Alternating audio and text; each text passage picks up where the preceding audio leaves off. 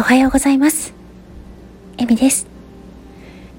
実は、昨日夜遅く収録したんですが、失敗しちゃったと思って、恥ずかしくなっています。もしかしたら、不快に思わせてしまったかもしれない。そんな風に、何か頑張った後でも反省したりしてしまうところがあります。皆さんはどうですか？まずは自分が自分の味方になりたいって思いながらなかなか難しい。でも少しでも前進していきたいしゆっくり穏やかに生きていきたいって思っています。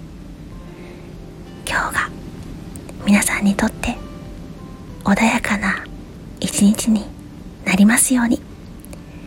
それではいってらっしゃい。